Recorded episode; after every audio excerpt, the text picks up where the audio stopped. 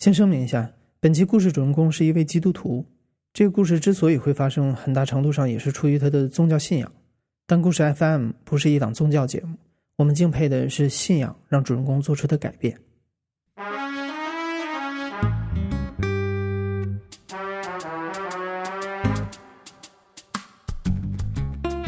你好，欢迎收听故事 FM，我是艾哲，一个收集故事的人。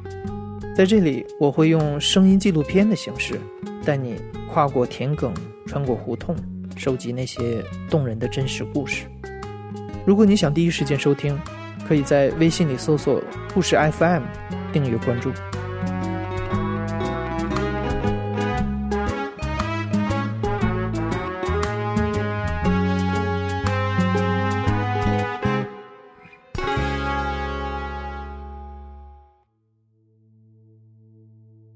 哎，我是关德辉，那朋友都叫我 AK。我是马来西亚华人，然后一直都在新马港台从事演艺的工作。关德辉小的时候家境比较艰难，他的父亲在他小学的时候就过世了，母亲带着三个儿子讨生活。后来大哥又患上了精神疾病，在疗养院里一直住到今天。最让关德辉接受不了的还是他的二哥，他的二哥没上完中学就不念了。开始接触高利贷、吸毒、混黑道。关德辉走上艺人之路的时候，特别怕舆论知道他有这样的哥哥。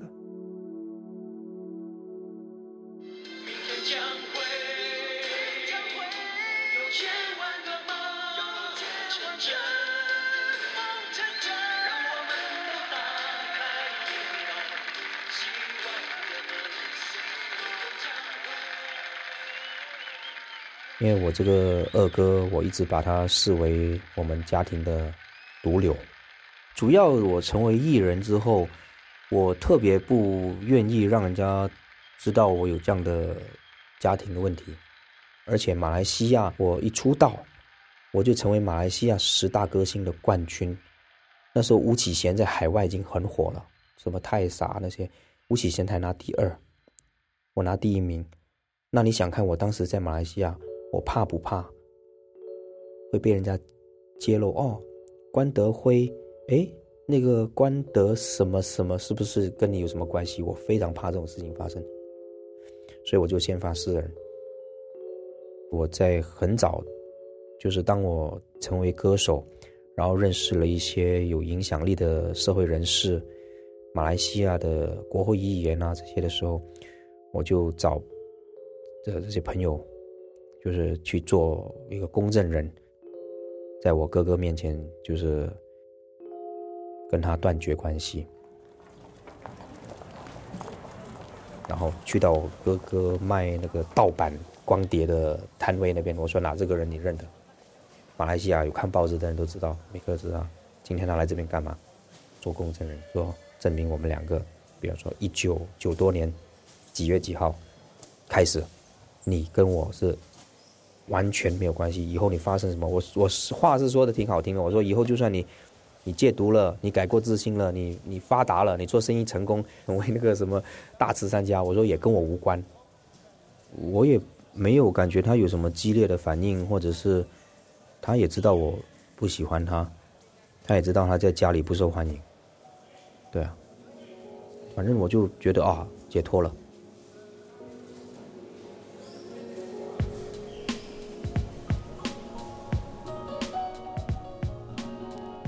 反正我就一直在从马来西亚，然后到台湾，然后到香港，从唱歌到演戏，然后就一直做我的东西。当然间中还是会常听到他又来烦我妈啦，又来什么了。零九年的那一年春节的时候，我回马来西亚，还在我妈妈的家看到了这个第二的这个，我就当时。我也不会叫他哥哥了，反正就是断绝关系了嘛。但是看到他还是很不很不开心的，就知道说这个人又是走投无路了，然后又来搅扰我妈。我妈也就是疼自己的孩子嘛，外面走投无路，她就会也收留他这样。那时候零九年的时候，我哥已经应该有四十了吧？那时候他一个中年混的也不怎么样的一个瘾君子哈，又吸毒又什么，我不知道他什么心态。他那时候在我妈那边，他不只是自己一个人了，他还带着一个小跟班的，看起来十五六岁吧，就看到他们每天躺在我妈妈家的客厅那边看电视啊，懒惰躺在那边。我哥哥看到我还跟我介绍说：“哎，这个是我的干儿子。”那他自己的。儿子都不认他了哈，他太太很早就离开他了，改嫁了，所以我的侄儿也是很痛恨这个父亲，就跟我一样了。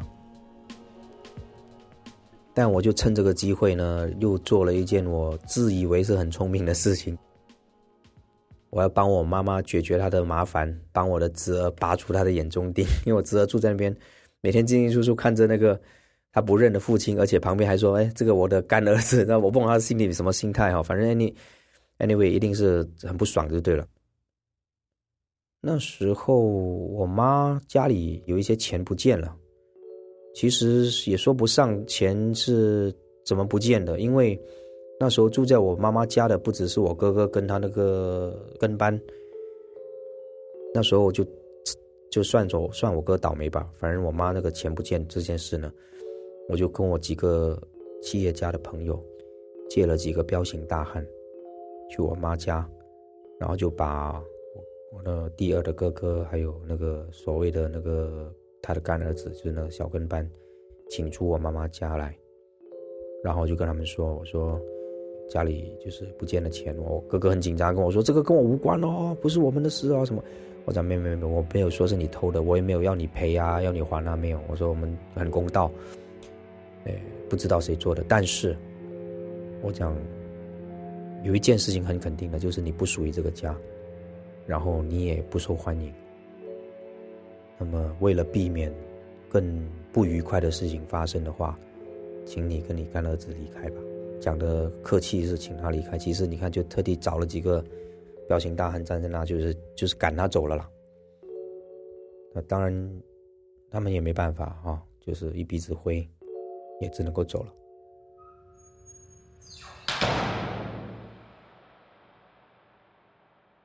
因为我之前在台湾拍戏的时候，健康也出了一些问题，有点怀疑自己是患上了叫做忧郁症。后来所以零八年之后就知道也不不能这样下去，就离开繁华的娱乐圈，离开就是庸庸碌碌的亚洲。跟了我太太，啊，然后我们就在加拿大生活，然后就开始会比较正常的去教会，然后我不但只是过普通的教会生活，我还去学习一些呃圣经的话语，有一点类似圣经研究或者是所谓的神学。但是其实没那么深哈，因为我们不是要去做宗教人士，没有，并没有，只是想更了解。所以我在上着那个课的时候，就越来越了解圣经里面耶稣说的话嘛。那时候就很强烈的感受到神在跟我说话，很清楚的。然后在二零零九年的夏天的时候，就耶稣就对着我的。心灵深处就说：“他说你要跟你哥哥和好，然后怎么和好都很清楚，不是说哎去找我哥哥，然后说好吧，我原谅你，不是哦。主耶稣是说要我去跟他道歉，对，就是说你要去跟你的哥哥道歉。”我当时觉得，天哪，这个很难，非常难。这个东西有点违背我的个性，违背我的主观的那个意识，所以基本上我不太可能会顺服的。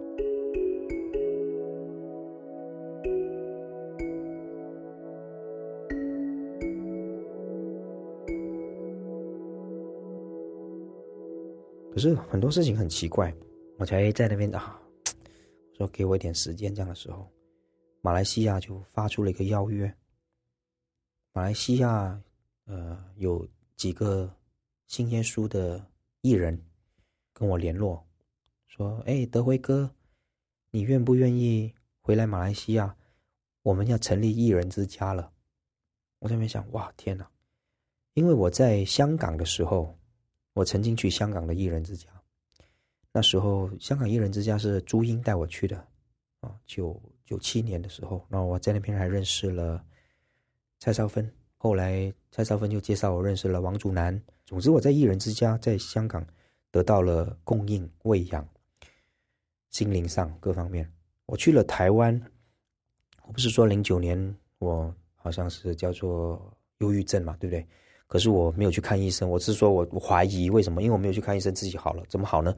就是那时候有两个台湾的艺人把我带回去台湾的艺人之家。那所以你想看，在香港、在台湾，我都在艺人之家受到照顾。现在马来西亚艺人之家成立了，大老远从马来西亚来的一个讯息，哇，怎么可以说不关我屁事？这不可能吧？所以。这头跟我说，跟你哥哥道歉。另外一头呢，准备好了，九月份就要飞回去。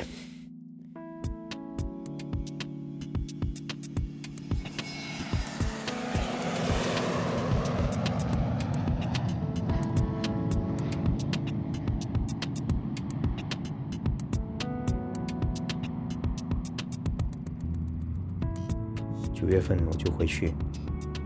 然后我就跟我妈问说：“哎，那个第二的他现在人在哪里？”我猜我妈妈应该还是知道他的下落的。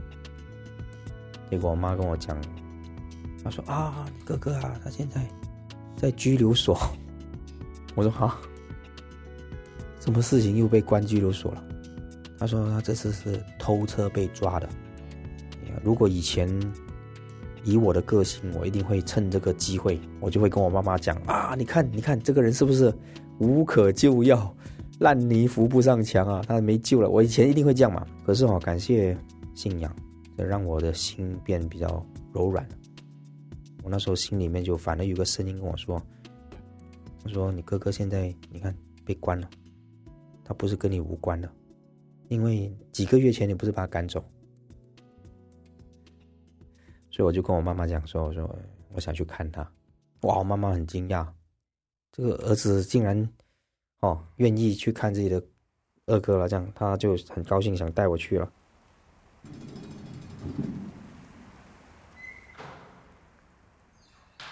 总之就是我妈妈终于带我到拘留所，可以去看我哥哥了，是隔着一个玻璃拿着电话那种。那我哥哥一看到我妈，当然就是在那边诉苦，就是说啊，你赶快付那个保释金，哦，不懂多少钱，反正你付那个保释金就可以先把我保出来，因为我在这边里面就是吃吃不好，睡睡不好，很痛苦。然后他还跟我妈说，只要把我保出去，我马上就去德胜之家。德胜之家是马来西亚一个基督徒办的戒毒中心。他为什么知道？因为以前强迫把他拉进去过，可是他找到机会就逃走了。如果是以前啦，我一定会说：“哎，不要相信他的话，对不对？他的话不能信的，没有一句可以信的。”但是哦，可是那时候，那时候看到他，其实很难过。为什么？因为，因为我们三兄弟里面呢，这个第二的是长得最好看的。哎，我哥哥就比我还高，又比我白，就是有点像混血儿这样。一个这么帅的一个一个人哈，但是其实我那时候，二零零九年的九月。跟我妈在拘留所看到他的时候，只能够用两句话来形容，就是人不像人，鬼不像鬼，多落魄就多落魄，所以是挺可怜的。那时候我妈妈就听他讲，吐苦水啊，讲了一大堆。我但是我妈妈跟他讲，他说：“哎，你弟弟有话跟你讲。”我哥哥本来脸色就不是很好了嘛，听了我妈说弟弟有话跟他讲，脸色变更坏了，因为弟弟。从来没有好话跟他讲了这么多年，但他很无奈嘛，他在里面没有依靠了，他可能心里面做好准备，我猜的，这是我后来猜的，我猜想说他可能就是觉得说，反正骂骂完了，我可以把我保出去就算了嘛，都是这种心态的，我觉得。我妈妈把那个听筒交给我，我就我就永远记得我第一句跟我哥讲的话。那时候拿着听筒，我看着他，他可能在准备我要讲什么难听的话了。我第一句我就跟他讲，我盯着他眼睛，我说：“耶稣爱你。”他这边嗯，然后我就问他说：“你知不知道为什么说耶稣爱你？”他就当然不懂啊，懵了。当然他知道我是基督徒，他也知道我妈跟我都信了耶稣，只是嗯，我突然间跟他这样讲，他也可能有点诧异，他就看我葫芦里卖什么药这样。我就很坦白，我我就基督徒不能够说谎话。我就没有说，哎呀，我现在良心发现了，我想跟你和好。没有，我说，耶稣大老远的叫我从加拿大温哥华飞回来跟你道歉。我说我不是一个，我不是一个好的基督徒。不要说基督徒了，就说是一个弟弟好了。我我也不是一个好弟弟哈。他需要帮忙的时候，我肯定不会去帮忙哈，躲得远远的。问题是，唯一会帮他的人，我也叫他不要帮，不要帮，对不对？像我妈这样，所以，所以我就跟他讲，我说我不是好基督徒，我不是好的弟弟。我说你愿不愿意原谅我？我就这个时候，我真的记性再差，我都永远记得他的那当时的那个样子。他眼眶一下子红，然后一个大男人哦，眼泪就就流下来。这边流眼泪，拿着那个听筒掉泪。那我就问他说：“我说你愿不愿意原谅我？因为最重要，你知道，一个豁出去、提起勇气道歉的人，就最希望得到人家原谅。我也我也预算他有可能会，哎呀，你现在终于这么多年对我不好，你知道了吧？可能我也想说，可能如果不好的也就算了，什么反正。”但是他就一直说不出话，我就拿着那听筒，他在那边哇流泪流泪，然后我又有点急，我说：“你愿意原谅我吗？我跟你道歉，是我我哈不是好弟弟。”然后他终于好不容易，他就跟我讲，他跟我说：“我没有怪你，我从来都没有怪你，我一直都知道是我自己的错。”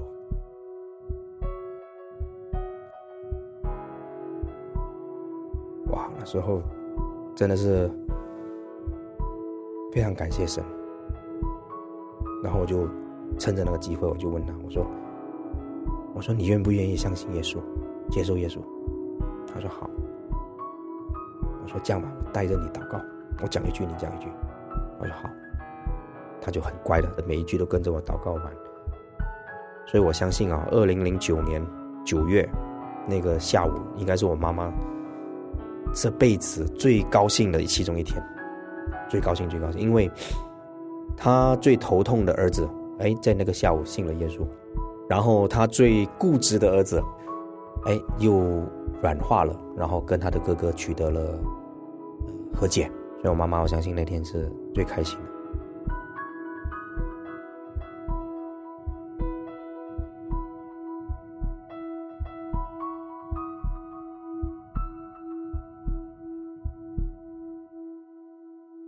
然后很快的，我在那边参加了，就是马来西亚艺人之家的那个晚宴，然后我就回了加拿大，然后那时候我就问我妈，我说她有没有一出来就去那个德胜之家戒毒中心？我妈说没有，她说她有事情要处理。哎呀，我一听，我就我就回到我自己的那个情绪了，我就听他这个人二十多年了哈，知道了他的。花样把戏了，他一出来没有马上进去那个戒毒中心，肯定又是搞什么的。我说你叫他马上进去，什么什么？我妈妈讲，他说他要处理了，他才可以去那个戒毒中心。我这样，还什么事情？他我妈妈又劝不了他。然后，但是我妈妈跟我说，他讲他他不太会祷告。他说你愿不愿意，诶陪他祷告，教他祷告？我讲好好好，我就在电话里面陪我哥哥祷告。那时候我我问他，我说如果你那个要处理的事情是神叫你去做的，好，你去做；但是如果不是神叫你去做，是你自己去做的，你让我知道。他也是跟我很坦白给我知道，他说没有，这不是耶稣要做的事情。但是我自己不这么处理了，我就不能放下心去戒毒中心，我就也无奈了，没办法了。结果又过了几天，两天三天，我又打给我妈，怎么样怎么样？然后我妈就跟我说：“你哥哥走了。”对我哥就离开了，被主接走了。哇，那时候在加拿大都傻了，那时候觉得，我就觉得怎么会这样？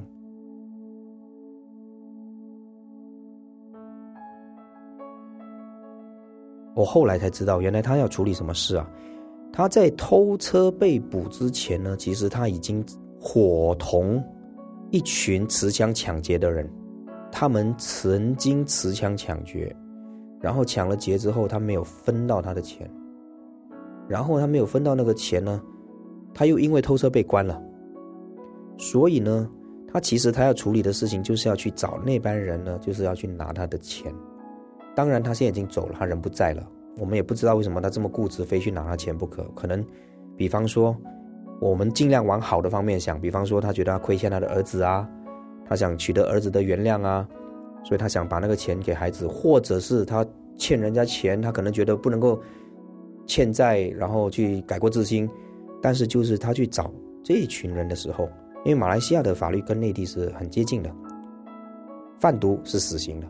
持枪是死刑的，而且很多时候没有机会给你死刑，你一持枪跟警察对视，他们就开枪给你击毙了。所以那时候我哥去找那班人的时候是在一个廉价酒店，然后那个廉价酒店呢被警方已经盯上一个多礼拜了，然后我哥就进去里面，然后警察就攻进去，然后就发生枪战，死了两个人。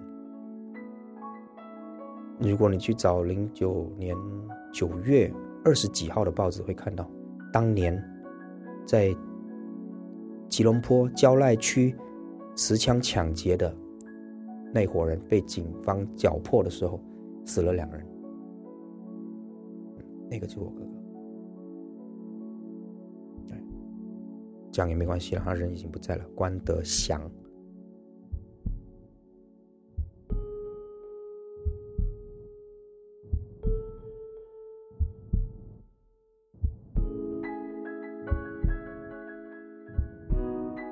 哥哥虽然离世了，但关德辉非常感恩，至少在哥哥最后的时间里，兄弟俩达成了和解。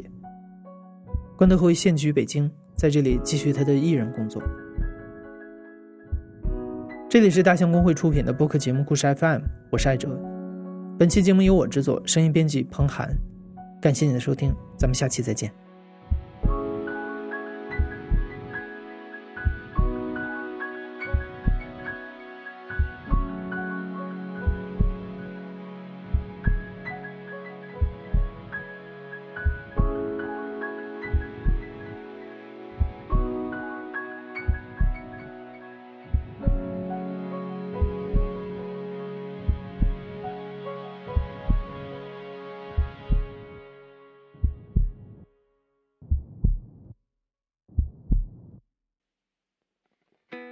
我叫韩东，是一名大学生。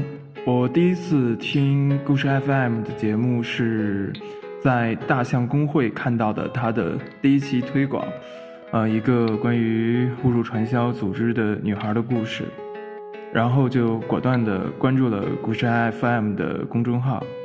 它打动我的原因是，我非常欣赏这种用声音纪录片的形式。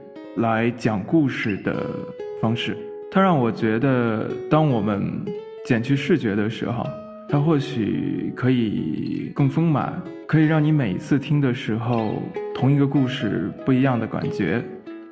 如果你在下班的路上想去看一看你生活之外的故事，你也可以关注故事 FM。如果你想让更多的人去为自己的生活打开一扇窗。看一看别处的风景，请你把故事 FM 推荐给他们。